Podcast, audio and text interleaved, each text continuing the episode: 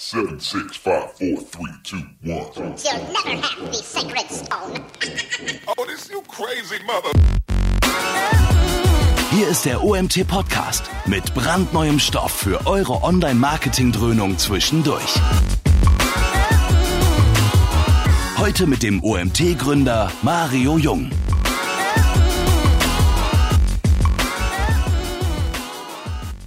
Ja, ich begrüße euch zu einer neuen Woche beim OMT, zu unserem vorletzten Webinar in diesem Jahr. Also wir sind fast an Weihnachten angelangt und nach einer echt intensiven Woche, letzte Woche, ähm, starten wir auch diese Woche direkt wieder mit einem richtig coolen Thema. Ihr seht den Screen und vor allem Thomas auch schon im Hintergrund.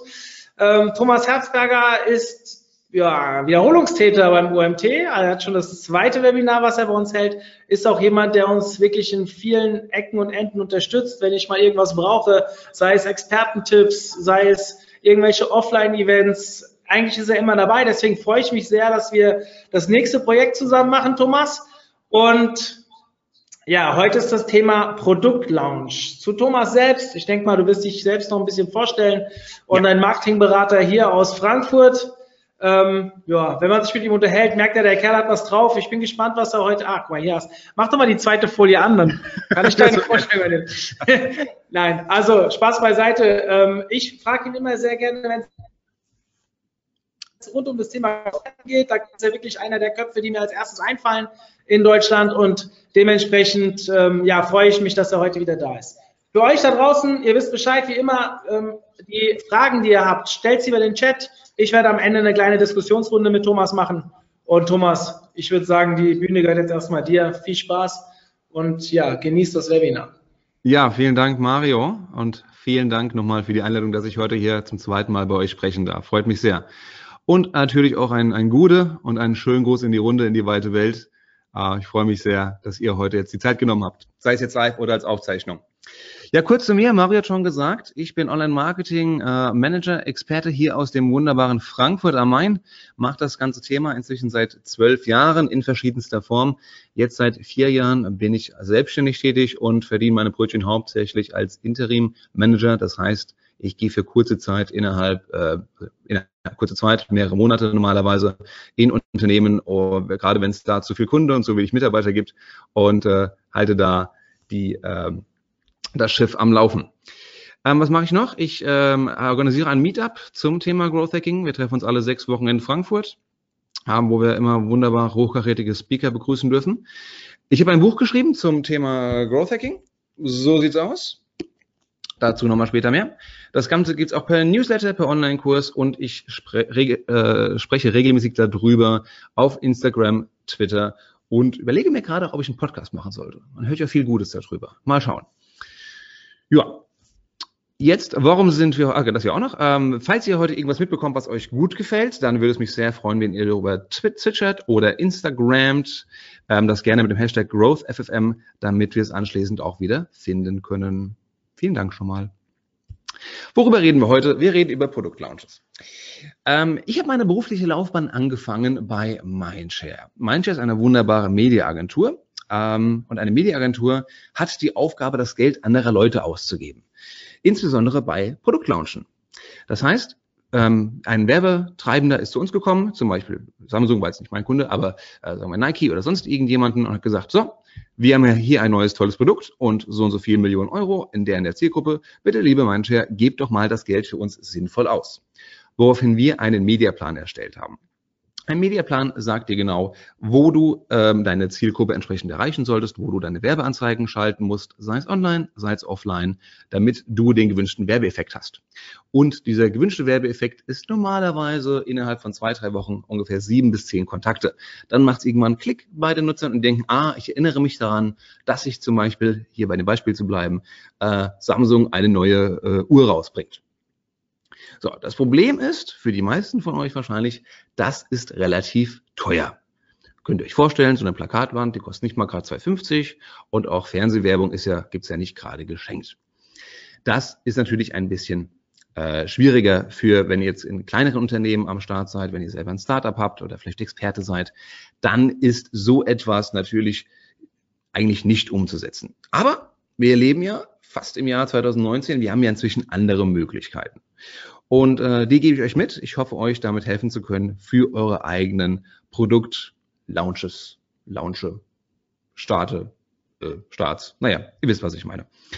Ähm, deswegen, jetzt mal kurz die Theorie und danach nehme ich euch damit ähm, in die Praxis und zeige euch mal, was passiert, äh, als ich mein letztes Produkt gelauncht habe. Äh, mit einigen Learnings und einigen äh, Fuck-Ups dabei. Von daher, bleibt dran.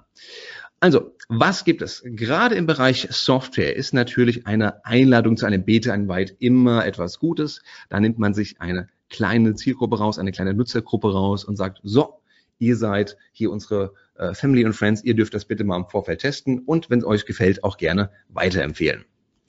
Das haben einige erfolgreiche Unternehmen äh, ja, erfolgreich gemacht. Äh, ein Beispiel dafür war Gmail. Ähm, die haben auch mit Einladungen angefangen. Das heißt, man konnte also nicht Gmail, war nicht für jeden nutzbar. Man brauchte eine Einladungen, um es benutzen zu können. Und das Spannende war, dass jeder, der auch Nutzer war, also Beta-Tester war, selber nur 50 Einladungen verschicken konnte. Das heißt, man musste sich genau aussuchen, wer von meinen Freunden denn es verdient, eine von diesen knappen 50 Einladungen überhaupt zu bekommen. Aber wie ihr sehen könnt am Erfolg von Gmail, das hat recht gut funktioniert. Und deswegen hat es auch so eine Company wie Pinterest am Anfang gemacht. Denn auch das war natürlich erstmal einladungsbasiert. Das macht ähm, natürlich auch für das Produkt sehr viel Sinn, weil durch, äh, indem man erstmal die Nutzergruppe begrenzt, ähm, kann man auch erstmal testen, ob denn die Plattform gut funktioniert und kann die gröbsten Bugs erst nochmal ausmerzen, bevor man dann wirklich richtig Gas gibt. Wer das auch gemacht hat, äh, ist äh, OnePlus. Das ist eine Handymarke aus hm, China, Korea, aus dem Osten.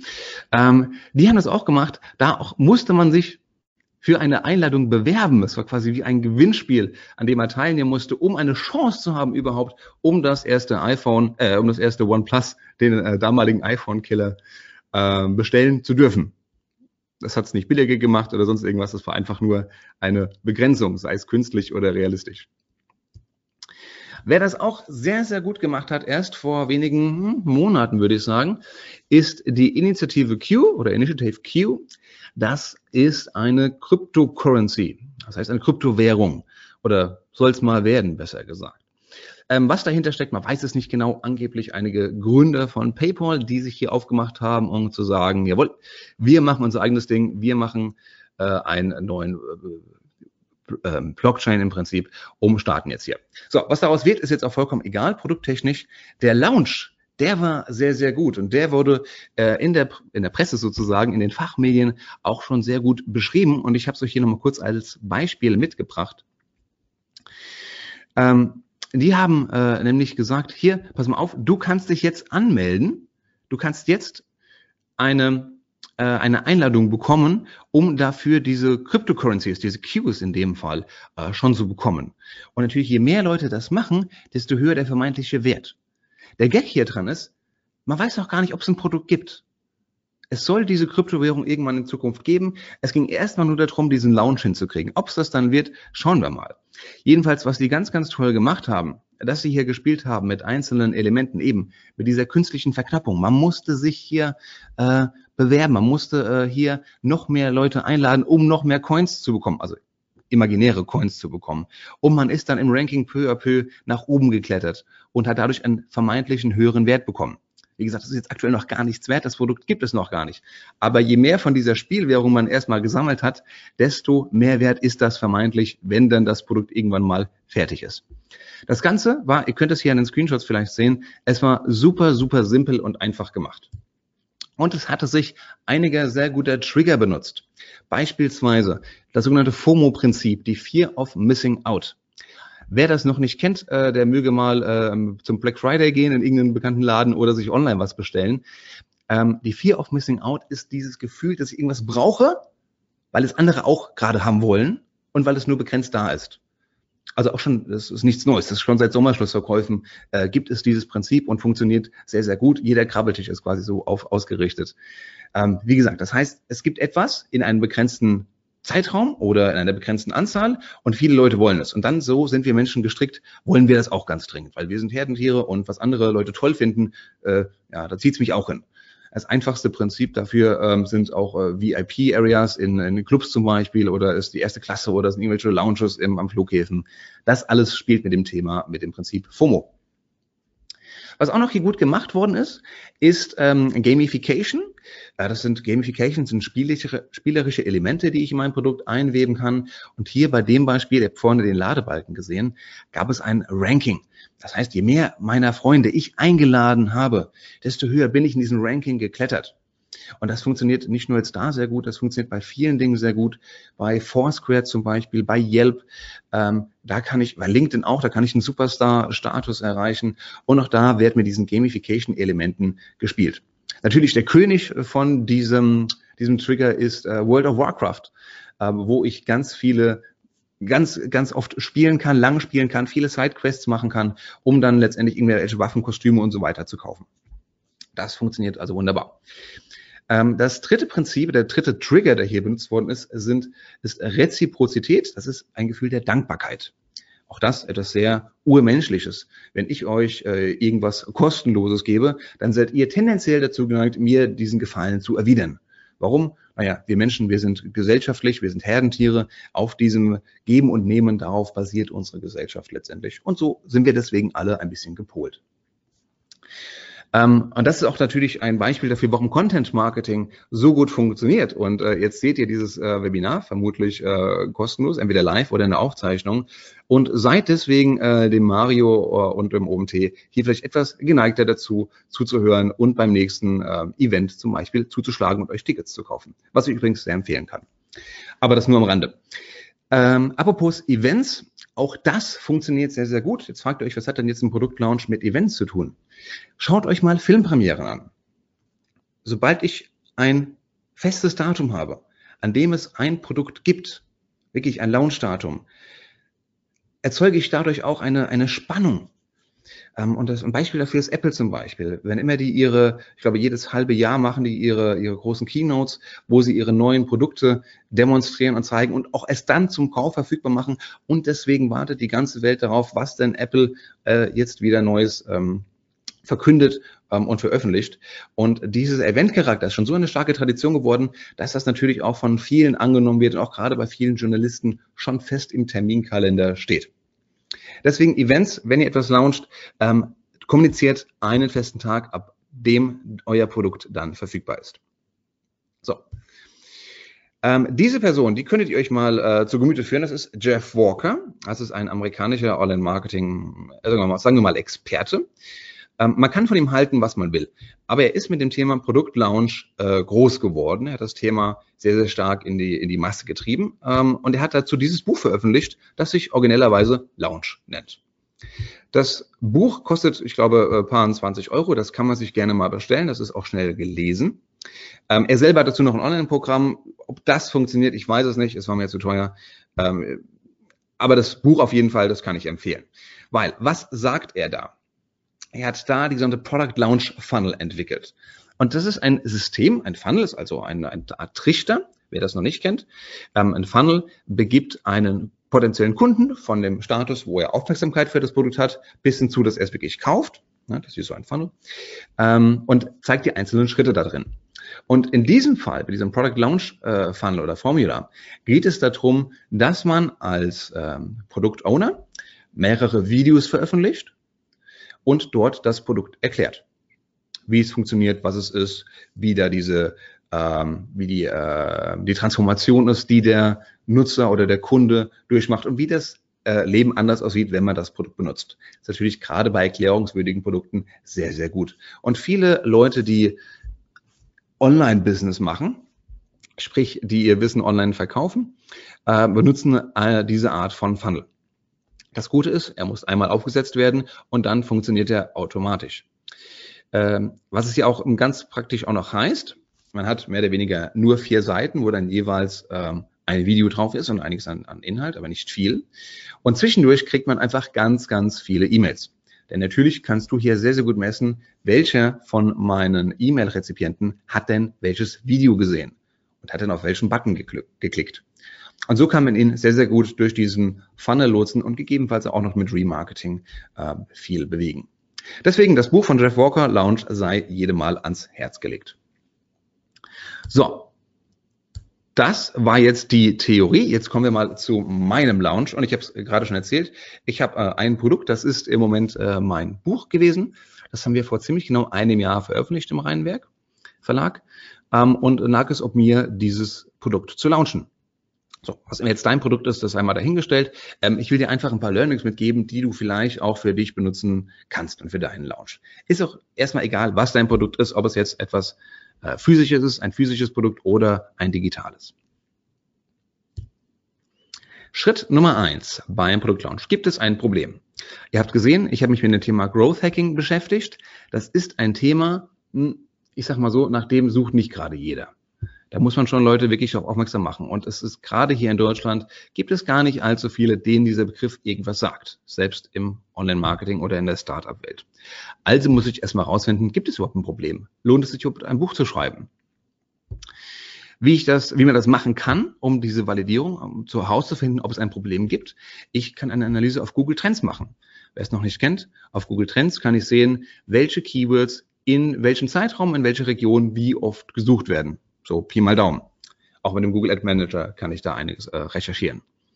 Ich kann natürlich an potenzielle ähm, Kunden Umfragen erstellen, ganz kostenlos mit Typeform oder mit Google Forms. Ich kann in Facebook-Gruppen und natürlich auch Xing und LinkedIn-Gruppen, aber Facebook-Gruppen funktionieren gerade am besten, kann ich reingehen und auch da erstmal meine Idee präsentieren und schauen, ob ich da auch ein gewisses Feedback stoße, ein gewisses Interesse stoße. Ganz spannend ähm, ist Amazon oder auch prinzipiell Frage-Antwort-Foren, aber Amazon könnt ihr auch da reingehen und schaut euch mal an, ob es in eurem Bereich Fachbücher gibt. Ähm, und da könnt ihr schon mal ein bisschen reinlesen. Es gibt eine kleine Leseprobe, die ihr sehen könnt. Und auch da anschauen, wie ist denn da, ähm, wie wird er mit dem Thema umgegangen? Welches Wording wird denn dafür benutzt? Welche Keywords benutzt der Autor? Und schaut euch da auch mal die Rezension an. Denn in den Rezensionen sagen eure potenziellen Kunden schon ganz genau, was ihnen an dem und dem Produkt oder Buch gut gefallen hat oder äh, was ihnen gefehlt hat. Und wenn es noch gar kein, in dem Fall, gar kein Buch zu dem Thema gibt, dann ist es die Frage, ob es da wirklich auch schon, äh, ob es einen Markt gibt überhaupt, ob sich das lohnt, das Produkt zu machen. Denn man will ja letztendlich auch nicht viel Geld äh, und vor allen Dingen Zeit in etwas investieren, was vielleicht eine gute Idee ist auf dem Papier, aber nach dem letztendlich keiner fragt. Und apropos Fragen, ähm, get out of the door. Frag Menschen und frag sie, ob das eine gute Idee ist, ob sie dieses Problem haben, wovon du denkst, dass du die Lösung hast. Es ist, äh, klingt simpel, aber es erfordert extrem viel Überwindung, mal mit einer nicht getesteten Idee auf Leute zuzugehen und zu sagen, hier du, ich habe da so eine Idee, wie findest du die? Ähm, das erfordert Mut, das erfordert auch äh, ein dickes Fell. Man wird hoffentlich auch dann konstruktive Kritik, Kritik bekommen. Und deswegen rate ich jedem, äh, da bitte nicht die Familie oder die besten Freunde zu fragen, weil die werden einem nie die Wahrheit sagen. Geht hin zu Wildfremden und fragt die. Schritt Nummer zwei. Wenn ihr eure Idee validiert habt und ihr denkt, ja, das könnte was sein, baut ihr einen MVP, ein sogenanntes Minimum Viable Product. Das solltet ihr, die meisten von euch werden das kennen, ähm, das ist letztendlich eine Urform äh, deines Produktes. Das muss noch nicht fertig sein, es muss nur ein bisschen funktionieren, damit es einen Anschein hat. Mein MVP war äh, Präsentation bei Barcamps. Das heißt, bevor ich ein Buch geschrieben habe, habe ich das Thema Growth Hacking erstmal auf Barcamps mitgenommen und dort äh, zu einem Vortrag eingeladen. Und siehe da, es gab Response, es gab Interesse dran. Deswegen für mich der nächste Schritt, Schritt Nummer drei, sind die Menschen denn auch bereit, dafür zu bezahlen? Was habe ich gemacht? Ich habe mir ein Testszenario gebaut. Wenn mindestens zehn Leute ähm, bereit sind, 15 Euro auszugeben, um sich zwei Stunden mich zu ertragen und über etwas Growth Hacking zu lernen, dann bin ich auf dem richtigen Weg. Und das Ganze habe ich beworben per E-Mail, per Xing, per LinkedIn, Eventbrite und Facebook. Alles organisch, ohne Werbebudget. Das heißt für mich, ähm, abgesehen von meinem Ego, habe ich da kein Risiko gehabt. Und siehe da, es sind ein paar Leute aufgetaucht. Das sind hier, glaube ich, knapp 20 Leute. Ähm, das heißt, da gab es auf jeden Fall die Bestätigung. Die Menschen waren bereit, sich ähm, mehr über das Thema Growth Hacking zu interessieren.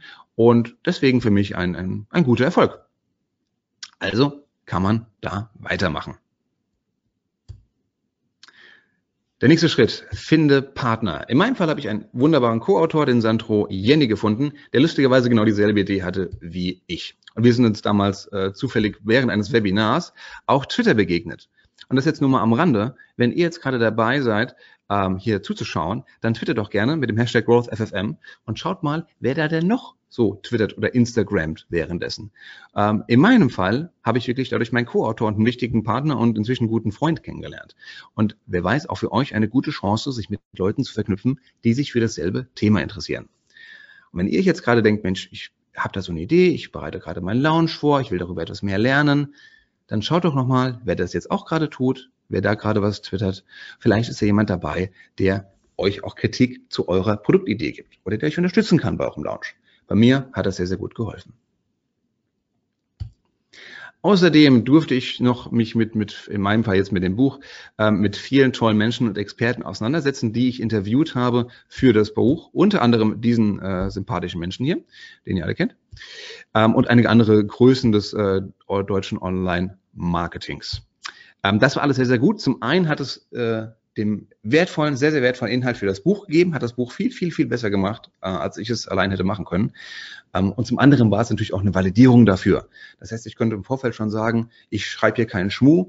Ähm, hier gibt es richtige Tipps von Experten, die äh, deutschlandweit bekannt sind. Und ähm, das war natürlich schon wie ein Gütesiegel für den, für das Buch, für das Produkt. Und auch das für euch, das Learning, ähm, wenn ihr es schafft, da schon im Vorfeld mit Partnern zusammenzuarbeiten und euch da Rezensionen einzuholen und wenn ihr es schafft, dass die anderen Leute über euch berichten ähm, oder einfach mal eure Idee, eure Posts teilen, wunderbar. Nehmt das schon mit, auch wenn ihr erst ein Produkt in einer ganz, ganz frühen Phase habt. Denn ihr werdet dann schon feststellen, ihr baut eure, ähm, eure, eure Zielgruppe, eure Nutzer, eure Fans, Fanbase auf. So. Und danach kommt der eigentliche ja, die Produktentwicklung die richtige. In meinem Fall jetzt also das Buch. Also ich habe geschrieben, geschrieben, geschrieben und das andere auch. Und irgendwann hatten wir dann das Buch fertig. Und dann eben der Launch. Was haben wir gemacht? Wir hatten auch eine Landingpage für Sign-ups, wo wir nicht viel gesagt haben, außer jetzt kommt bald das Buch raus, das und das ist drin. Wir hatten einen kuratierten Newsletter. Das heißt, äh, kuratiert, was ist kuratiert? Äh, wir waren zu voll zum selber schreiben und haben deswegen ganz, ganz viele Growth Hacks gesammelt und in einem Newsletter veröffentlicht. Für uns den Vorteil, dass es sehr zeitsparend war. Und quasi war das das Buch häppchenweise rausgegeben. Und auch das für uns einfach nochmal eine gute Content-Plattform gewesen, um neue potenzielle Leser reinzuholen. Ähm, unser Tool, ähm, das wir dafür benutzt haben, ist Get Review ähm, oder Review. Ich weiß nicht genau, wie es man heißt. Get Review. .co auf jeden Fall, ähm, die ähm, ein Tool gebaut haben, das genau dafür da ist. Und das geht auch ein bisschen einfacher als äh, Mailchimp. Ähm, ich glaube, eine genaue Anleitung dafür habe ich auch, ähm, Mario, bei euch äh, mal hinterlegt. Müsste im, gibt's in, in, im Seminar bei OMT. Dann Beta-Tester. Ich habe es eingangs schon gesagt, ist super, super wichtig. Ähm, auch bei einem Buch ist es wichtig, Leser zu bekommen, die das Skript, das Manuskript schon mal durchgehen. Und egal, was ihr veröffentlicht, was ihr launchen wollt, ein Buch, ein Infoprodukt, ein, eine Software, sorgt dafür, dass ihr Tester habt, die das auf Herz und Nieren prüfen und fragt nach wirklich kritischem Feedback. Und einige davon werden eure Fans werden. Die werden eure Idee ganz geil finden. Die sind auch bereit dafür, da ordentlich dafür zu trommeln äh, und eure Produkt, äh, eure Idee größer zu machen, euer Produkt größer zu machen. Das hilft euch also inhaltlich als auch im Marketing. So, und dann wie gesagt ein Launch Date, super, super wichtig und macht das möglichst groß. Ähm, hau überall raus, was geht, dass du ein Launch Date hast. Ab dann gibt es das Produkt und äh, ihr arbeitet darauf hin. Bei uns äh, sah das dann so aus, dass wir sogar einen Countdown auf Social Media gemacht haben. Ich glaube, Beispiele, genau. So sah das dann aus. Und wir haben dann gesagt, so alle zwei, drei Wochen, dann jeweils tageweise, bis es dann letztendlich das Buch zu kaufen gab. Und auch hier, hier seht ihr, haben wir einzelne Rezensionen mitgenommen von Leuten, äh, die ihr Buch irgendwo auch, taufen, äh, auch auftauchen ähm, oder die uns empfohlen haben. Das hat äh, sehr, sehr viel Spaß gemacht, haben auch sehr, sehr viel positives Feedback dazu bekommen. Und natürlich hatten wir noch einen wunderbaren Trailer. Weiß ich, kann ich den hier abspielen? Na gut. Ähm, Spiele ich jetzt mal nicht ab, ist aber trotzdem ein wunderbarer Trailer, oh, den man sich mal anschauen kann. Ähm, wenn ihr, warum hilft das? Ähm, Video natürlich immer ein sehr, sehr guter Inhalt, ähm, sehr, sehr guter Content für, ähm, gerade eben auch für Social Media. Das Ding könnt ihr überall teilen und es wirkt einfach noch ein bisschen größer als ähm, einfach nur die Bilder. Ein bisschen professioneller, ein bisschen aufwendiger und dadurch werdet ihr noch mehr Reichweite bekommen. Kannst ruhig mal probieren, das Video abzuspielen, wenn du willst. Ja, gut. Mal ja. gucken. was passiert? Gar nichts. Ich dachte, ich hätte es verlinkt. okay. Mach mal, können wir den die Shownotes machen, oder den Link? Klar, können wir, können wir mit äh, aufnehmen, im, ähm, da wo, wir den Download anbieten. Ja, genau, genau. Ist auch nur ein kurzer 30 Sekunden Trailer, macht aber Spaß. So, was äh, auch noch gut funktioniert hat für uns neben dem Trailer waren ähm, äh, Gastartikel-Interviews. Wie gesagt, wir haben jetzt mit vielen ähm, Experten zusammengearbeitet und haben daraus natürlich auch nochmal eigene Content-Pieces äh, gestaltet, über die wir im Vorfeld, die wir veröffentlicht haben, um schon mal Aufmerksamkeit zu bekommen. Wurde uns das geholfen? Im Bereich PR. Und da möchte ich euch kurz mit diesem Prinzip der invertierten PR-Pyramide bekannt machen ähm, jetzt auch gerade bei, bei unserem Beispiel zu bleiben. Ähm, natürlich will jeder von uns gerne in möglichst große Magazine und Plattformen raufkommen, um möglichst viel Reichweite zu bekommen. So, das heißt, für jetzt den Werbebereich äh, wäre es vielleicht jetzt hier irgendwie W&V Horizont und so weiter. Ähm, wenn dich keiner kennt und dein Produkt keiner kennt, wirst du da aber nicht hinkommen. Macht auch Sinn, weil Journalisten vertrauen auch nicht irgendjemanden und äh, Journalisten kriegen neue Projekte sehr, sehr oft gepitcht, gerade wenn äh, im Startup-Bereich. Das heißt, deine Aufgabe ist es, hier rückwärts zu denken und zu schauen, was ist denn machbar? Wo kann ich denn reinkommen? Wer hat denn wirklich Interesse daran, über mich zu berichten? Und das sind dann vielleicht gerade mehr regionale Medien aus deiner Region, aus deiner Stadt, ähm, aus deinem, deinem Landkreis, deinem Bundesland. Schau dir auch an, was in deinem Netzwerk schon da ist. Wer hat denn da schon einen Blog? Wer hat denn da Kontakt zu Journalisten, für die es relevant sein könnte? Denn das, was du regional aufbaust, hilft dir auch langfristig. Denn danach werden wiederum Journalisten auf der nächsten Ebene aufmerksam gemacht werden und sehen, guck mal, ich war schon gefeatured auf den und den Seiten, in den und den Blogs und die können über dich recherchieren und nachlesen und sehen, ah ja, cool, der ist ja wirklich valide, da gibt es ja schon Informationen, der ist also zuverlässig, das ist nicht irgendein Spinner.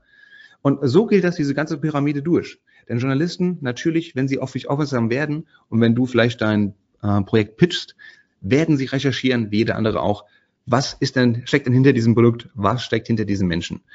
Und da kannst du dich Schritt für Schritt hochangeln ähm, und wirst dann immer mehr Reichweite bekommen. Das Wichtige hierbei ist, dass natürlich langfristig, das heißt, du musst erstmal klein anfangen, um dann nach oben durchzugehen. Es sei denn, du kennst natürlich zufällig einen Redakteur beim Spiegel, der dir schon gewogen ist. Dann wunderbar, dann geh dahin. Aber ansonsten, äh, in der Regel für die meisten Sterblichen von uns ist es äh, diese Schritt für Schritt, heißt es, diese Pyramide hochzuklettern. Blogger Relations, das ist quasi ähnlich. Wir haben also im Vorfeld äh, jede Menge Blogger im Umfeld, bei uns war es jetzt Marketing, Online-Marketing und Startup, ähm, recherchiert und den vorgeschlagen, sag mal, hast du nicht Lust, über unser Buch zu äh, schreiben? Äh, in Klammern, wir verlosen auch ein ähm, Bücher, die du dann deinen Lesern mitteilen kannst. Und viele gerade Blogger freuen sich auch, wenn sie ähm, ein bisschen herausgestellt werden, wenn du sie besonders machst und sagst, ja, ähm, du und dein Blog, ihr seid mir wichtig, hier ist ein ganz besonderes Angebot für dich ähm, und du kriegst kost exklusiven Inhalt und eben auch etwas, was du verlosen kannst. Wir haben direkt im Buch, also in unserem Produkt, einen sogenannten Lead Magnet eingebaut. Das heißt, wir haben gesagt, äh, geh auf growthhacking.rocks, äh, melde dich da für Newsletter an und du kannst äh, Checklisten und Toollisten herunterladen, kostenlos. Das ist quasi eine Verlängerung des eigentlichen Produktes. Warum haben wir das gemacht? Weil wir dadurch, also zum einen, weil es sinnvoll war, ähm, hier was online zu haben für den Leser und zum anderen für uns ist es hilfreich, weil wir dadurch natürlich auch noch länger von den Lesern was haben. Denn unser Problem bei einem physischen Produkt ist halt, dass die Leute das Buch kaufen und wir kennen sie nicht. Wenn du ein digitales Produkt hast, hast du Kontaktdaten. Du kannst immer wieder auf deine Kunden zugreifen und sie anmailen und anschreiben antelefonieren. Bei uns ist das nicht möglich. Das heißt, wir haben hier einen klassischen Medienbruch und wir müssen dazu anregen, dass die Leute wieder zurückkommen auf die digitale Plattform und dort ihre Kontaktdaten hinterlegen. In dem Fall konnten in dem Fall konnten Sie sich eben ähm, Content runterladen kostenlos ähm, und sind dann bei uns auf der Liste gelandet und haben den Newsletter bekommen. Und ich darf sagen, da haben sich extrem wenig von abgemeldet vom Newsletter. Toi, toi, toi. Was hat man noch gemacht? So richtig schöne Produktbilder. Wir hatten dafür das Tool placeit.net benutzt. Hier sind Beispiele davon. Ähm, das sind also Stockbilder mit Platzhaltern. Das heißt, wir haben hier einfach nur das Cover von unserem Buch hochgeladen ähm, und das wurde dann automatisch sozusagen in diese Stockbilder hochgeladen und das so hat man dann doch sehr schnell sehr individuelle ähm, und professionelle Stockbilder bekommen, die man dann natürlich teilen konnte, wo man wollte. Ähm, kostet auch wenig Geld. Placeit.net. Schritt Nummer sieben zum erfolgreichen Launch. Erzähle es jedem. Wir haben natürlich ordentlich getrommelt. Wir haben äh, Meetups gestartet. Wir sind auf Barcamps gegangen. Wir haben äh, eine kleine Weihnachtsfeier gemacht und ähm, wir haben schon Alice getroffen. Also ich habe schon Alice mal beim OMR getroffen. Ähm, äh, wer es nicht kennt, äh, schon Alice ist so der Godfather of ähm, Growth Hacking, der das äh, den den Begriff erst wirklich definiert. Ähm, und ich habe mich mit ihm kurz austauschen dürfen. Ähm, das war wunderbar. Und vor allen Dingen, es hat auch geholfen, das Ding wirklich in die richtige Welt zu bringen. Und das ist gerade wichtig, glaube ich, wenn man ein, ein digitales Produkt hat, noch wichtiger eigentlich, mach es anfassbar. Ähm, sorge dafür, dass es draußen ist, dass du es nicht nur in deinem stillen Kämmerlein mit deinem Team machst, sondern geh raus ähm, und mach es so öffentlich, wie es geht. So, natürlich hat nicht alles geklappt und deswegen hier eine, einige unserer Fuck-Ups, die wir hatten. Zum Beispiel dieses T-Shirt. Wie ihr sehen könnt, dass, ähm, wenn ihr T-Shirts macht, macht das, aber ähm, bestellt es in der richtigen Größe. Wir hatten eine Lounge-Gruppe. Eine Lounge-Gruppe ist eigentlich eine großartige Idee oder auch Engagement-Gruppe. Das heißt, es ist eine Gruppe von Menschen, die ähm, alle Beiträge zu einem jeweiligen Thema, zu deinem Produktlaunch, äh, ganz, ganz schnell liken und sharen. Mit dem Ziel, dass ähm, natürlich die Reichweite einfach steigt. Ähm, das gibt auf Instagram, gibt es das äh, sehr erfolgreich, auch auf Facebook gibt es einige äh, Engagement Groups, ähm, die sich gefunden haben. Das kann richtig gut funktionieren, ähm, muss aber langfristig aufgebaut werden. Und da braucht man wirklich Leute, die sich dafür die dazu stehen und die da ähm, auch ordentlich, wie gesagt, trommeln, die sich als Tool auch verpflichtet haben und das auch wirklich machen. Bei uns, wir haben das, glaube ich, zu kurzfristig gemacht, wir haben das versucht ähm, und es hat einfach nicht gut funktioniert. Wer das Geheimnis kennt, wie das gut funktioniert, der möge mir Bescheid geben. Blogger Relations, ich habe gesagt, wir haben ähm, ganz viele Blogger angeschrieben, ähm, wir haben auch ganz viele Zusagen bekommen, dass die Leute unser Buch äh, über unser Buch schreiben. Natürlich war auch hier die No-Show-Rate sozusagen ähm, war da auf jeden Fall. Äh, ich würde sagen, 40 Prozent, 30, 40 Prozent der Blogger haben dann doch nichts geschrieben, haben einfach nur das Buch abgesagt. Kann natürlich auch passieren, muss man mit einrechnen. Ein Softwarepaket wollten wir machen, weil wir erwähnen natürlich ganz in unserem Buch ganz, ganz viele äh, Tools, die äh, sich eignen für Growth Hacking.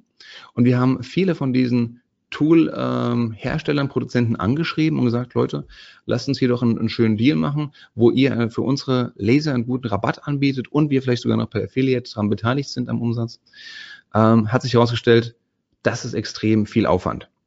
Das konnten wir ähm, nebenbei nicht machen. Wir haben es äh, versucht, aber das war zu, war zu schnell, zu detailliert und äh, dann haben wir es äh, sein lassen, weil es war einfach nicht machbar.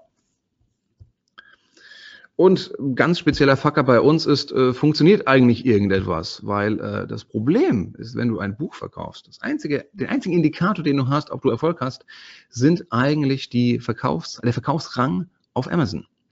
Das heißt, da siehst du, wo denn dein Buch im Vergleich zu allen anderen Büchern ähm, rankt. Wir hatten dann irgendwann das Glück zu sagen, jawohl, wir waren Nummer eins im Bereich Werbung. Schön, aber deswegen wusste ich trotzdem nicht, wie viele Bücher wir eigentlich verkauft haben. Das war auch nur ein Indikator für Amazon. Ich wusste nicht, wie viele Leute jetzt wirklich draußen in Bücherläden sind ähm, und dort mein Produkt kaufen. Auch da hatten wir den ganz klassischen Medienbruch.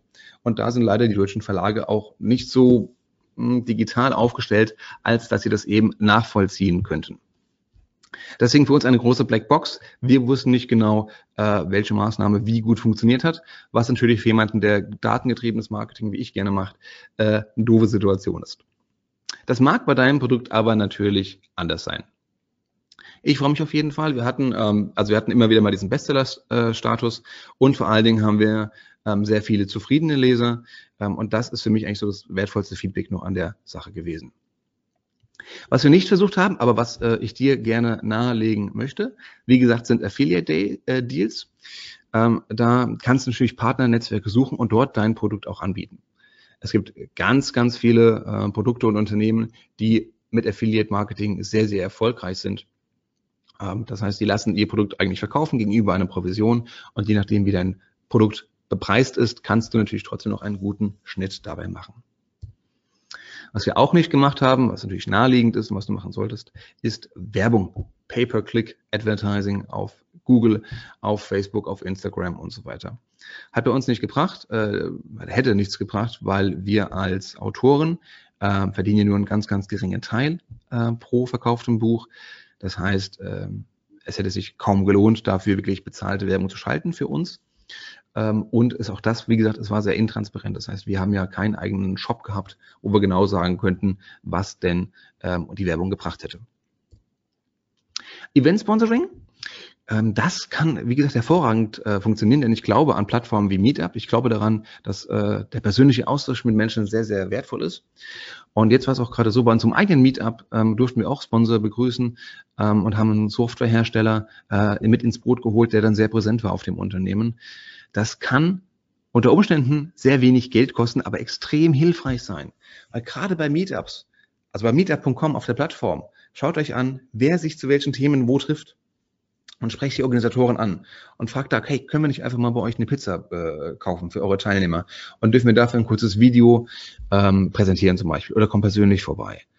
Das könnt ihr natürlich im kleinen Maßstab super, super anfangen. Ihr könnt es natürlich aber auch größer machen und dann ganze ähm, Messen sponsern oder größere Konferenzen. Macht auf jeden Fall sehr, sehr viel Sinn, wenn ihr genau wisst, meine, eure Zielgruppe ist genau da.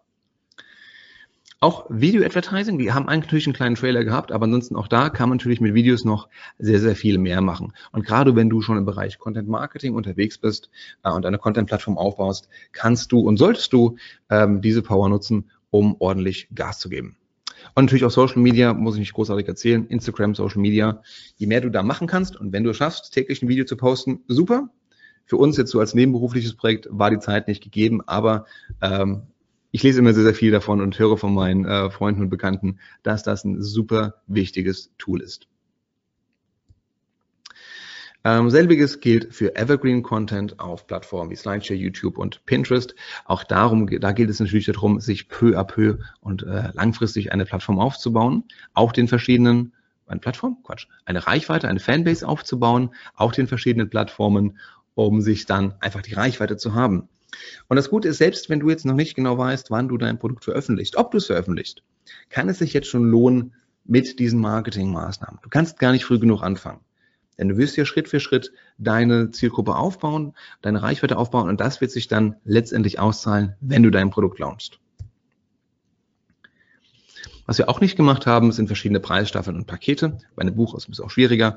Ähm, wenn du Software anbietest, dann weißt du, ähm, viele erfolgreiche Softwareanbieter haben verschiedene ähm, sogenannte Tiers, also Preisstaffeln mit verschiedenen Leistungsangeboten dahinter, ähm, die sehr gut funktionieren können. Denn nicht jeder Kunde hat gleich dasselbe ähm, die Kostensensibilität. Schau dir Airlines an, auch wenn du einen ganz normalen ähm, Economy-Flug äh, machst. Aber selbst dann hast du bei der Lufthansa schon, glaube ich, drei, vier verschiedene Optionen, ähm, wie, wie die Preisstaffel denn sein soll, wie hoch, wie viel du bereit bist als ähm, als Fluggast, als Passagier zu bezahlen ähm, und dann wiederum äh, zu profitieren von Flexibilität, von Rückgaberecht, äh, von Gepäck und so weiter und so weiter.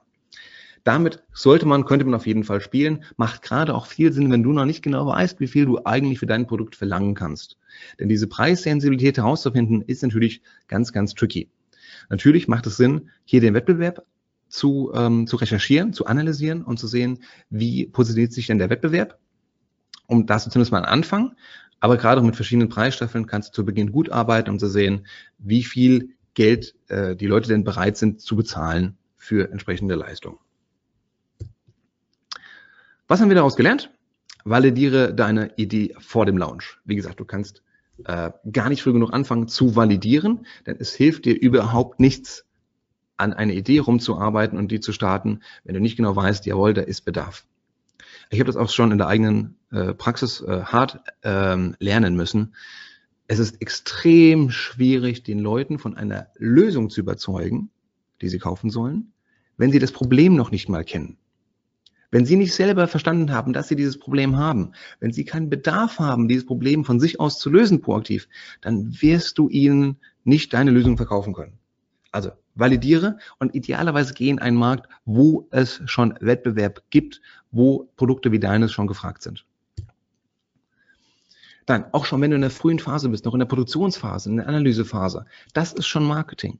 Du kannst Social Media nutzen, wie du willst. Sag, geh so früh wie möglich raus und erzähl den Leuten, was du vorhast und was du machst, um dahin zu kommen. Und es gibt immer ganz viele Leute, äh, nicht ganz viele, aber immer wieder kommen Leute auf mich zu und fragen, Thomas, wie ist das denn? Ich habe da so eine Idee äh, für eine geile, geile Startup.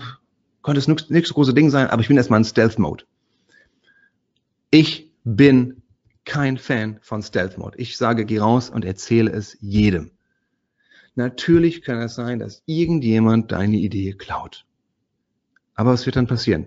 Der wird sie umsetzen in einer ganz anderen Form, als wie du es tun wirst. Der ist nicht du. Der hat nicht dein Team. Der hat nicht deine Investoren. Der hat nicht dein Design. Der hat nicht deine liebe Leidenschaft für das Produkt. Und gerade wenn du denkst, oh, dann kommt dann irgendwie ein Mittelständler daher oder ein großer Konzern, der klaut mir eine Idee. Und er hat ja ganz viel Kompetenz und ganz viel Ressourcen dafür, um das umzusetzen. Das ist Quatsch, das ist Bullshit. Die meisten großen, gerade großen Unternehmen haben so viel zu tun, auch in sich intern zu koordinieren. Den mangelt es nicht an neuen Ideen. Den mangelt es an Ressourcen, diese Ideen umzusetzen. Du könntest denen deine Idee auf den Tisch knallen, aber die könnten es nicht umsetzen und nicht klauen.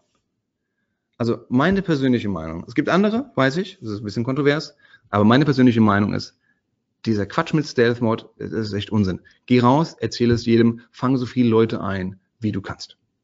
Denn du hast nur eine Chance, gerade für einen Produktlaunch. Und natürlich darfst du da nicht ängstlich sein. Du musst rausgehen, du musst vor die Tür gehen und sagen, hallo, hier sind wir, das ist der geilste Scheiß seit geschnitten Brot. Dazu fordert es Überwindung, das liegt nicht jedem. Aber wenn du wirklich an dein Produkt glaubst und wenn du damit Erfolg haben willst, dann musst du das tun. Ansonsten hast du nur ein schönes Hobby. Und das hilft wirklich nichts. Und das ist schade dafür, dass du dann so viel Zeit investiert hast. Nichts gegen ein schönes Hobby, wenn das dein Ziel ist, mach das auch. Aber wenn du damit Erfolg haben kannst, wenn du damit ein eigenes Unternehmen gründen möchtest, dann musst du rausgehen, du musst den Mut haben, präsent zu sein. Ja, und du wirst kritisiert werden. Es gibt immer Leute, die dann, äh, Hater, die dich neiden, ähm, auch aus deinem engsten Umfeld, die dann sagen, ah, Thomas, mach, hm, finde ich nicht so gut, was du gemacht hast. Oder die dich nicht unterstützen, wie du es dir erhofft hattest. Das ist häufig auch wirklich Neid dabei, weil viele Leute ist sich genau diesen Schritt nicht trauen in die Unsicherheit. Ähm, ich kann nur dazu motivieren, es zu machen. Das Produkt mag schiefgehen, der Launch mag schiefgehen. Ähm, das gehört, kann alles sein. Aber ähm, du hast nur diese eine Chance. Und wenn du zurückblickst und dir dann überlegst, Mensch, hätte ich mal gemacht, ist dieses Gefühl viel, viel schlimmer als selbst, als selbst der Misserfolg. Da hast du immer noch was gelernt gibt diesen Spruch, ne? es gibt zwei Arten von Unternehmen, die erfolgreichen und die lehrreichen. Ähm, Im Zweifelsfall, selbst wenn es schief gehen sollte, und das kann passieren, ähm, ist das nicht schlimm, dann hast du was gelernt. Idealerweise hast du nicht dein ganzes Geld dabei versenkt. Ähm, hoffentlich mit ein paar von diesen Tipps hier. Ähm, aber es, es bringt dich dann weiter und bei deinem zweiten, dritten, ähm, vierten Projekt wirst du aus diesen Learnings profitieren können und dann wirst du irgendwann Erfolg haben können. Wie gesagt, es gibt nichts Schlimmeres als das Gefühl, etwas versäumt zu haben, weil man sich nicht getraut hat. Also macht das nicht. Denn letzten Endes, dafür gibt es ja auch noch Growth Hacking, das dir dabei helfen kann. Hihi. Apropos Growth Hacking, ähm, wer von euch gerne mal in dieses schöne Buch reinlesen möchte, das heißt nicht nur reinlesen, wer es haben möchte, um es ganz zu lesen, ich verschenke ein Exemplar dazu an alle, die ähm, Growth, Growth FFM ähm, twittern oder Instagrammen, dann suche ich mir einen raus und dann schicke ich euch dieses Buch zu. Und dann habt ihr was Schönes zum Weihnachten, äh, zum Lesen während der Weihnachtsfeiertage. So, damit wäre ich jetzt am Ende. Ja, ich bin auch schon da. Sehr schön. Cool, danke dir für die Einblicke. Du magst du gerade mal auf die auf die Folie davor zurückgehen, bevor du wir wieder ja. zurückgehen das Geschenk. Ähm, ich möchte gerne mal was dazu sagen. Also viele ähm, reden ja öfters so über diese Mentalität, die in Deutschland herrscht oder zum Beispiel in den USA, äh, wo man halt immer sagt, äh, da wird ein Misserfolg von einem Unternehmen ganz anders da wahrgenommen wie in Deutschland. Hier ist es teilweise eine Tragödie. Da drüben sagt man, äh, wenn du nicht mindestens ein Projekt an die Wand gefahren hast, dann kannst du gar nicht erfolgreich werden. Ähm, vielleicht weiß der eine oder andere von euch ja, dass ich vor meiner Zeit als Online-Marketer ein äh, Startup gegründet hatte und ich war auch zwei Jahre dabei, bevor es nach Berlin gezogen ist und ich nicht nach Berlin wollte und dann ausgestiegen bin. Dieses Startup war eigentlich damals schon abzusehen, dass es nicht der Riesenerfolg wird, war aber nach zwei Jahren Erfahrung wirklich die Grundlage für das, was ich heute tue. Und ich würde sagen, ähm, ohne dieses Startup vielleicht wäre ich nicht beim Online-Marketing gelandet. Wer weiß, vielleicht wäre ich dann jetzt äh, weiter im Fußball geblieben wie damals oder wie auch immer. Lange Rede, kurzer Sinn. Diese, diese lehrreiche Phase des ersten Startups ähm, kann ich euch nur absolut empfehlen. Klar, wenn es gleich durch die Decke geht, ist schön, aber hey Leute, man weiß nicht von, von beim ersten Mal schon alles, was äh, alles, was richtig ist oder wie auch immer. Die Erfahrung macht den Meister, das ist wirklich so. Und dementsprechend kann ich das nur unterstützen. Ähm, seht, macht euch nicht zu viel Kopf, wenn, wenn ihr einen Misserfolg habt. Auch wir hier beim OMT im Kleinen, also es muss ja nicht immer ein ganzes Projekt sein. Ähm, beim OMT, wir haben ja mal vor über einem Jahr versucht, das Format der Podinare einzuziehen. Also wo wir so ein bisschen ähm, Podcast, Webinar-Style mit erfahrenen oder erfolgreichen Gründern, so ein bisschen wie die Online-Marketing-Rockstars das machen, dass sie ihre ihre erfahrenen Gründer reinholen oder die irgendwas Gutes geleistet haben und machen dann einen Podcast mit denen. Wir haben einfach mal probiert, das für uns aufzuziehen und das hat nicht funktioniert. Es wurde nicht von der Crowd angenommen. Und ihr wisst ja, wie viele Webinare wir machen und was wir noch für Content-Formate hier spielen. Und die funktionieren alle super, aber dieses eine Format hat nicht funktioniert und da muss man sich halt einfach auch mal das eingestehen, man löscht es wieder oder sagt halt hier Leute, äh, scheint nicht das zu sein, was auf euch trifft. Das ist im Kleinen, im Großen, klar, wenn ihr das ganze Geld versenkt habt, ist das ein bisschen doof, aber ähm, ja. Eine zweite Sache, die ich dazu loswerden will, Thomas, bevor wir zu den Fragen kommen, also ihr im Publikum nutzt die Zeit und stellt uns Fragen. Ja, ich kann gern äh, Thomas damit gleich konfrontieren. Ähm, ist dieses Erzähl es jedem. Also ich kann euch sagen, das höre ich relativ häufig. Ah, ich will noch nicht so rausgehen mit der Idee, dann wird die vielleicht kopiert und so weiter.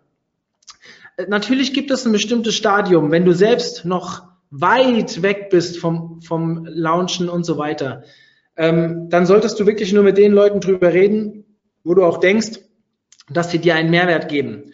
Wenn du aber wirklich schon in einer Phase bist, wo du schon in der Entwicklung des Ganzen bist, du musst dir immer überlegen, die anderen müssen das auch entwickeln. Und wenn du die ganz Großen gegen dich hast, also sprich, wenn du ein Produkt auf den Markt bringst oder eine Plattform oder wie auch immer, die wirklich seinesgleichen sucht, wo du wirklich noch ein Unicorn bist, wo du alleine bist. Sowas gibt's ja immer mal wieder. Es gibt immer weniger davon, aber es gibt's ja immer mal wieder. Hey, wenn dich einer kopieren will, da gibt es da draußen ein paar Jungs, ich sage nur mal Samba-Brüder oder sonst was, die nehmen viel Geld in die Hand und die produzieren das dann innerhalb von zwei Monaten, was du in zwei Jahren produziert hast. Und dann können die dich immer noch einholen, selbst wenn du online warst. Also, redet darüber. Bringt es schaut, guck mal, ein gutes Beispiel, ihr habt ja mitbekommen, dass wir ein zweites Konferen Konferenzformat gestartet haben vor kurzem.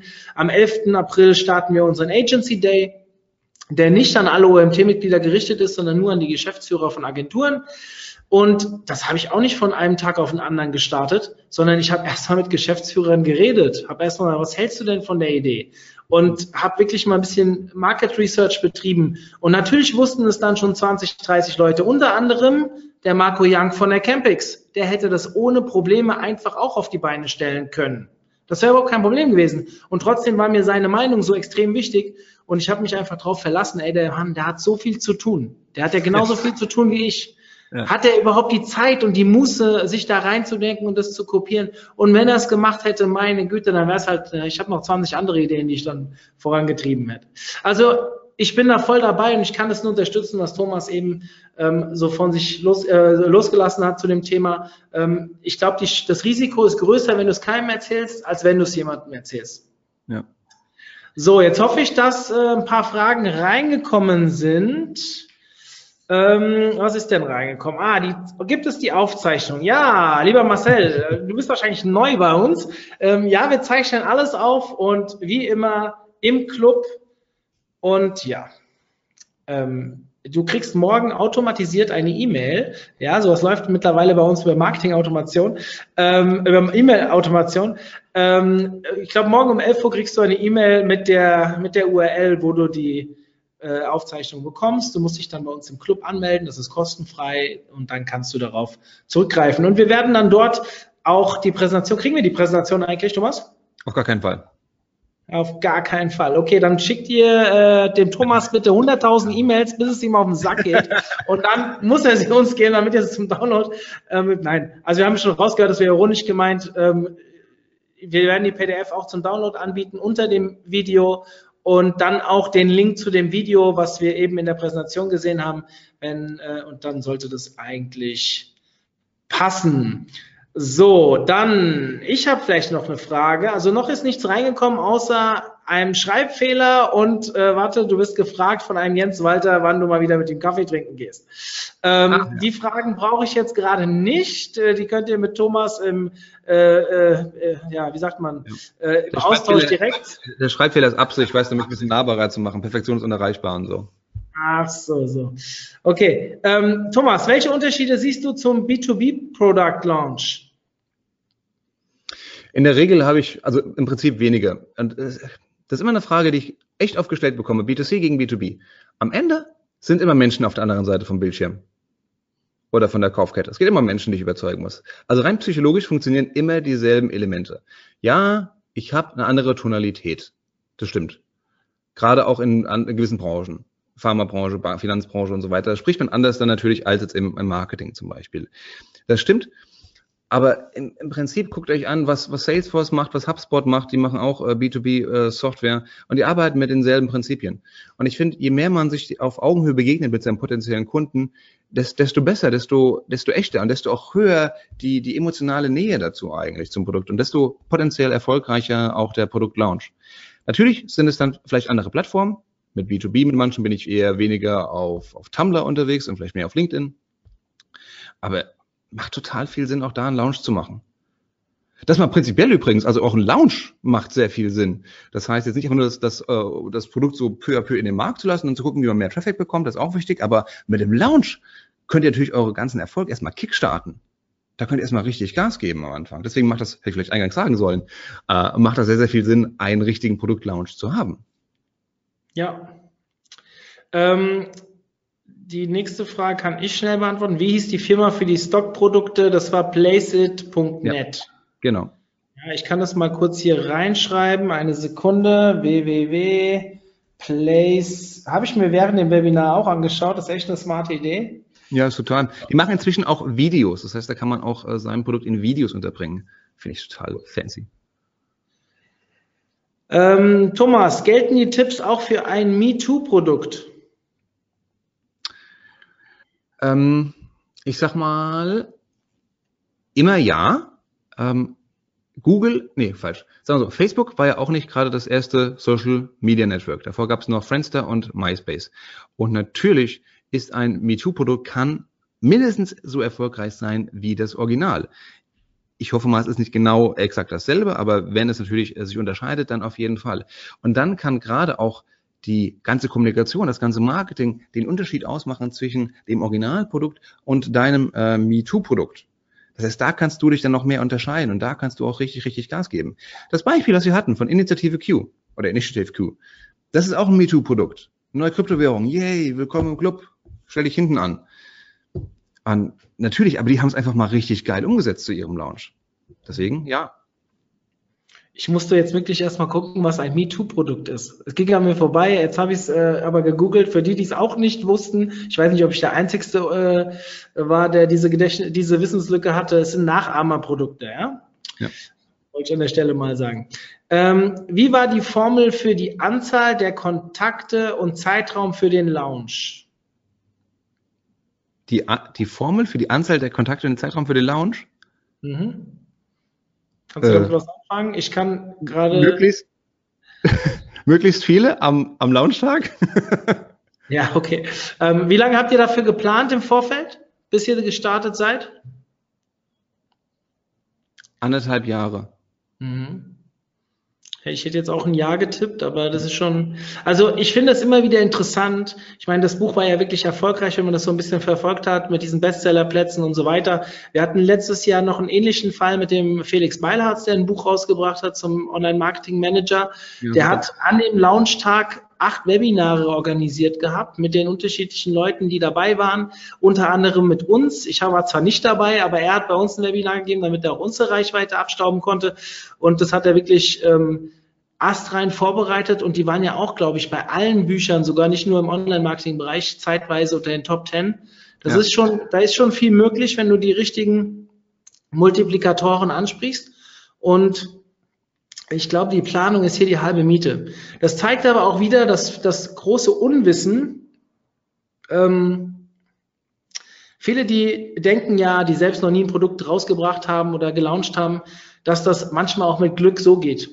Also ich, ich glaube nicht an Glück. Ja, es kann natürlich sein, dass man äh, auch mal Glück hat, aber dann hat man nur Glück, weil man vielleicht durch Zufall auf jemanden gestoßen ist, der eine große Reichweite hat, der irgendwie durch Zufall davon äh, mitbekommen ja. hat und es dann geteilt hat und äh, damit habt ihr Glück gehabt, dass es jemand ähm, ja, also nein, funktioniert nicht, bitte. Wenn, Wenn ihr wirklich Erfolg haben wollt wenn irgendwie zufällig so ein Influencer auf Instagram äh, deinen ja. Tweet sieht, äh, deinen, deinen Post sieht und dann sagt, ja, geile Sache, teile ich auch mit meinen sechs Millionen Followern. Genau. Wie oft kommt das vor? Und du kannst es nicht planen. Ja, also Erfolg ist planbar, das kann man ganz klar sagen. Er kostet Zeit. Ähm, und dann ist es immer noch nicht gesagt, dass es immer funktioniert. Aber äh, die Wahrscheinlichkeit erhöht sich extrem. Und deswegen plan, planen ist hier echt die halbe Miete, also dementsprechend. Ähm, ja. ja. Und wenn und ihr mal noch ergänzen, ähm, es macht einfach auch Spaß.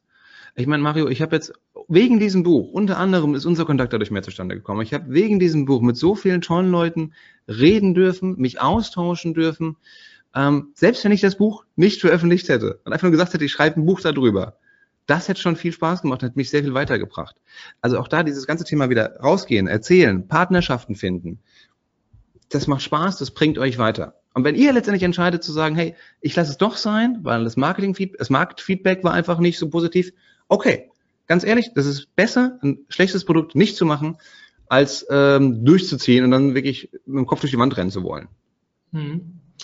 Ich kann dem nur beipflichten. Allerdings ist das natürlich auch immer ein Zeitproblem. Man muss sich schon wirklich die Zeit nehmen und wenn man noch Vollzeit nebenbei arbeitet, ist das nicht immer ganz so einfach. Aber Leute, wenn ihr Zeit habt, ein Buch zu schreiben, jetzt als Beispiel, oder ein Produkt zu entwickeln, dann habt ihr nochmal auch noch die Zeit nebenbei, sowas vorzuplanen. Also ja. Zumindest solltet ihr sie euch nehmen. Und das war ja äh, auch nebenberuflich. Das war ja auch neben unseren Fulltime, Vollzeitjobs. Hm. Mit wem hast du das nochmal zusammengeschrieben? Mit dem Sandro, gell? Sandro Jenny, ja. Ja, genau. Okay, ähm, nächste Frage. Jetzt kommt auch mittlerweile ein bisschen was rein. Wie aufwendig muss ein MVP sein? Stichwort Gefahr der Abschreckung durch Mangel an Features. Ja, das ist eine äh, sehr gute Frage.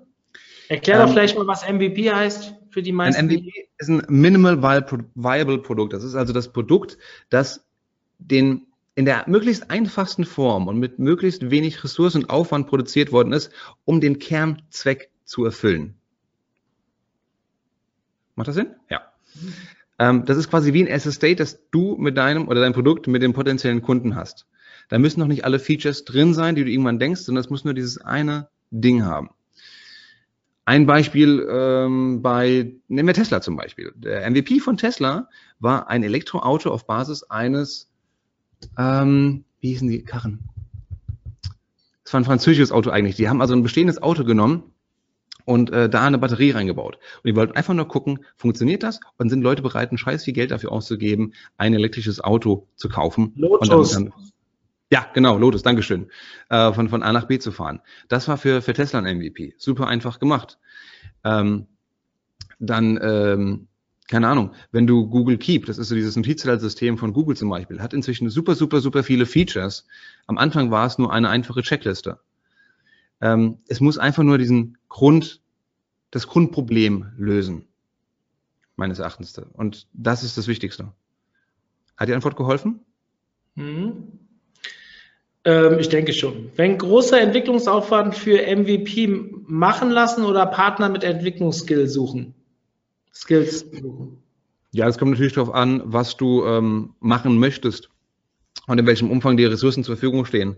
Wenn du sagen kannst, du hast ein bisschen Kohle äh, auf der hohen Hand, äh, dann kannst du natürlich auch jetzt ein, ein, Team in Indien anstellen und die programmieren es mal für dich durch. Oder es gibt hier inzwischen auch in Deutschland viele äh, Firmen, die dieses Outsourcing ähm, konsequent machen.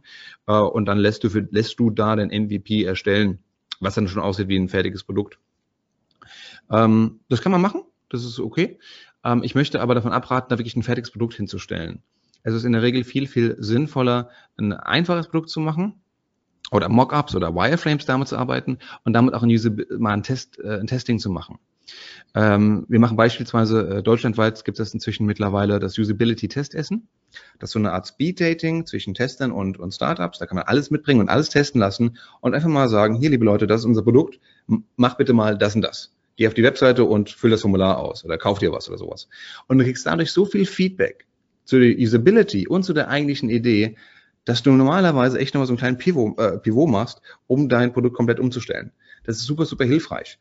Sprich, ähm, und ich hoffe, es beantwortet damit die Frage, ähm, wenn du kleine Schritte machst, kann das viel, viel besser sein, als wenn du ganz große Sprünge machst mit deinem Produkt. Also auch schon MVP wirklich klein machen und dann von da aus weiterentwickeln. Ja, so dumm das jetzt klingt, aber im Endeffekt ist ja jede Plattform, jede Idee ähnlich. Ähm, theoretisch kann man das wieder sehr gut mit dem OMT auch vergleichen. Wir haben angefangen mit einer Konferenz, dann kam die Webinarreihe, dann haben wir gemerkt, okay, bestimmte Themen funktionieren besonders, sind dann mit dem Seminar rausgegangen, mit der Seminarreihe rausgegangen. Dann kam, kam das Magazin, dann kamen die Jobs. Also ähm, wir haben ja das immer erst gemacht, wenn wir etwas erreicht hatten, eine gewisse, gewisse Grundgesamtheit angesprochen haben, beziehungsweise im Entwicklungsfall ist es ja so, wenn du bestimmte Themen ähm, platziert hast, die werden dann auch genutzt von den Leuten. Du merkst, es entstehen, du musst halt auch an, an den Leuten dran sein. Ja? Also ein gutes Beispiel, was ich mal erzählen möchte, ist SEMrush. Kennt ihr bestimmt alle, die waren ja schon ab und zu hier. Mhm. Ähm, ich durfte letztes Jahr nach St. Petersburg fliegen auf Einladung mit 45 weiteren Online-Marketern aus der ganzen Welt. Und ähm, die haben einfach Produktuser gesucht, die das Produkt besser kennen äh, wie viele andere, natürlich auch Multiplikatoren in ihren Ländern sind und haben einfach ähm, uns mal ein schönes Wochenende in St. Petersburg organisiert. Das, die haben richtig Geld hingelegt, ähm, war schön. Allerdings haben sie von uns eingefordert, die wollten vier Stunden unserer Zeit, wo sie sieben Gruppen gemacht haben und theoretisch die Leute gefragt haben in diesen sieben Gruppen. Ähm, jede Gruppe war quasi ein anderes Themengebiet von SEMrush. Die haben, glaube ich, so sechs, sieben verschiedene große Bereiche in ihrem Tool. Ich krieg's nicht mehr ganz zusammen. Und dann haben sie immer 20 Minuten Fragen gestellt an diese, an immer zehn Personen und dann haben wir angefangen zu diskutieren, was man besser machen kann. Und das war total geil, weil das Tool war ja schon auf so einem sehr hohen Niveau und ähm, die haben dann wirklich die Ideen mitgenommen und haben ihr Zielpublikum gefragt, was können wir draufsetzen und dann haben die angefangen, immer wieder kleine neue Funktionen auszuspielen. Hm. Und das Geile war, die haben halt auch 200 Entwickler und die haben dann wirklich diese ganzen Vorschläge, lass 50 Vorschläge gewesen sein am Ende des Tages, haben die konsequent innerhalb von drei bis sechs Monaten umgesetzt gehabt. Ja, denen war scheißegal. Äh, Sam Rush, Entschuldigung, hier wird gerade nach der Frage, nach der Firma gefragt. S-E-M Rush. Also ähm, einfach mal googeln, findest du sofort. Kann ich dir auch schicken, wenn du äh, schreib mich an unter mario.omt.de. Und das ist ganz, also das ist wirklich sehr, sehr gut umgesetzt. Nachfragen, dein Zielpublikum und nicht immer das eigene, das fertige Produkt im Kopf haben, sondern schauen, was will denn die Crowd? Ja, und gar nicht mehr so unbedingt die eigene Meinung voranbringen, sondern auch mal schauen, was ähm, das Zielpublikum wirklich will und dann auch nicht alles auf einmal bringen, weil das wird die total überladen ja, stell dir mal vor, die hätten alle 50 Funktionen auf einmal rausgebracht. Das wäre totaler Schwachsinn gewesen. Nein, stattdessen immer schön jede Woche eine neue gelauncht und so, dass das Kundenpotenzial auch an das Produkt gewöhnt und das ähm, besser geht's ja gar nicht. Wenn man jetzt gerade noch beim Thema Produktvalidierung ist, was da auch noch äh, sehr hilfreich sein kann, sind äh, ist äh, eine, eine Kickstarter-Kampagne. Mhm. Weil da kannst du natürlich auch erstmal eine kleine Mini-Kampagne machen, ohne ein Produkt zu haben äh, machst quasi einen Prototypen, einen Mockup und schaust, inwieweit es da überhaupt Nachfrage gibt. Und erst dann produzierst du. Und während du produzierst und deine Features vorstellst, wirst du auch nochmal Feedback dazu bekommen zu deinem Produkt und kannst daraufhin dein Produkt verändern. Und da gibt es auch viele Plattformen, die dich dabei unterstützen, wie Product Hunt beispielsweise, ähm, wie, wie, wie, wie heißen die anderen? AppSumo, glaube ich, ähm, wo du dein, gerade wenn du eine Software hast, ähm, wo du das featuren lassen kannst, um dann sehr früh auch äh, da die ersten Early Adopter zu finden. Mhm. Ich habe noch eine letzte Frage. Die Zeit nehmen wir uns noch, oder? Ja, sicher. Wie klärst du mit Kunden die Erwartungen an das Projekt? Besonders im Online-Marketing-Bereich ist der Erfolg ja nicht immer garantiert, beziehungsweise der gleiche wie im Projekt davor aus der gleichen Branche. Wie der Erfolg ist nicht garantiert. Wenn ich was sage, dass es passiert, dann passiert es auch. ähm, nein, du ähm, machst in der Regel äh, sprichst du über Milestones. Das heißt, du sagst, dass du äh, die, die in die Strategie entwickelst, dann die in die Kampagne umsetzt. Und ähm, ja, wo wir gerade ich hole jetzt mal ein bisschen aus. Aber mhm. das ist so der Klassiker eigentlich, was das Problem mit klassischen Online-Kampagnen, mit klassischen Kampagnen allgemein sind. Denn in der Tat kann es passieren, dass du viel, viel Geld in die Hand nehmen musst, um Maßnahmen durchzuführen, die du nach bestem Wissen und Gewissen geplant hast. Ähm, dann ist das Geld weg und danach hast du ex post so, oh, guck mal da, hat nicht funktioniert. Doof. Alles Geld aber weg. Hm. Nächstes Mal machen wir es besser, wenn auch nächstes Mal, äh, für nächstes Mal genug Geld da ist. Die Idee von Growth Hacking ist aber, dass du eben nicht diese Wasserfallthematik machst, sondern dass du ein bisschen leaner, agiler und dynamischer vorgehst. Sprich, dass du möglichst kleine Marketing-Experimente machst, um auszuprobieren, was gut funktioniert und was nicht. Dass du eben mal für zwei Wochen lang eine Facebook-Kampagne schaltest, schaust, ob das funktioniert oder nicht. Danach eine Instagram-Kampagne, danach eine Google-Kampagne, danach eine Influencer-Kampagne. Äh, denn du musst letztendlich vor allen Dingen, gerade als Startup, einen Kanal finden, der gut für dich funktioniert. Und darum geht es, dass du es möglichst schnell diesen einen Kanal findest. Und dabei kann dir dann Growth Hacking helfen. Das ist aber mehr ein lernender, iterativer Prozess als so ein klassischer Kampagne, Pause, Kampagne, Pause. Ja. Ja, da geht, dem gibt es nicht mehr viel hinzuzufügen. Ähm, Thomas, dir vielen, vielen, vielen Dank für deine äh, Bereitschaft, dieses Webinar wieder zu halten. Sehr gerne. Äh, ja, wie, wie soll ich weiter? Ach so, ja, genau. Wir haben ja noch ein Webinar. Ich gucke mal gerade, wann das genau ist. Ich habe es nicht auswendig. Am 18.12., also morgen in einer Woche, sind wir das letzte Mal für dieses Jahr ähm, on air. Und zwar geht es um das Thema Text mal wieder. Also sprich, äh, der Titel heißt, wie viel Authentizität braucht ein Text?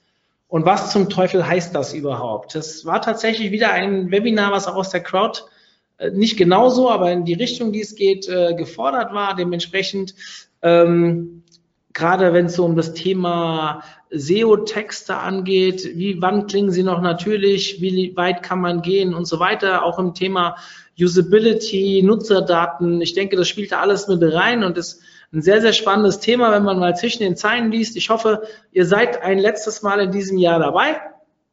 Ähm, wir verteilen noch ein kleines Weihnachtsgeschenk an dem Tag. Was das sein wird, verrate ich noch nicht. Im Rahmen eines gut, guten Storytellings muss man das ja jetzt äh, so ein bisschen anteasern. Äh, ja, anteasern, damit auch möglichst viele dabei sind. Nein, Spaß beiseite. Ähm, es wird trotzdem eine kleine Überraschung. Sagen, es dürfen nur 50 Leute teilnehmen. Ach so, ja, nein. Es dürfen nee. bei uns äh, nur 500 teilnehmen. Also bei 500 äh, müssen wir schließen. Ja. Alles gut. Ähm, lange Rede, kurzer Sinn. Für diejenigen, die nicht dabei sind und wir uns nicht mehr vorher hören und sehen, wünsche ich euch schon mal frohe Weihnachten, auch wenn es noch zwei Wochen sind. Die Zeit geht schneller vorbei, als uns lieb ist. Und ähm, rutscht gut. Ihr werdet ab nächster Woche, dem 18.01. bis nächstes Jahr erstmal nichts von uns großartig hören. Auch wir werden hier mal ein, zwei Wochen kürzer fahren, kürzer treten.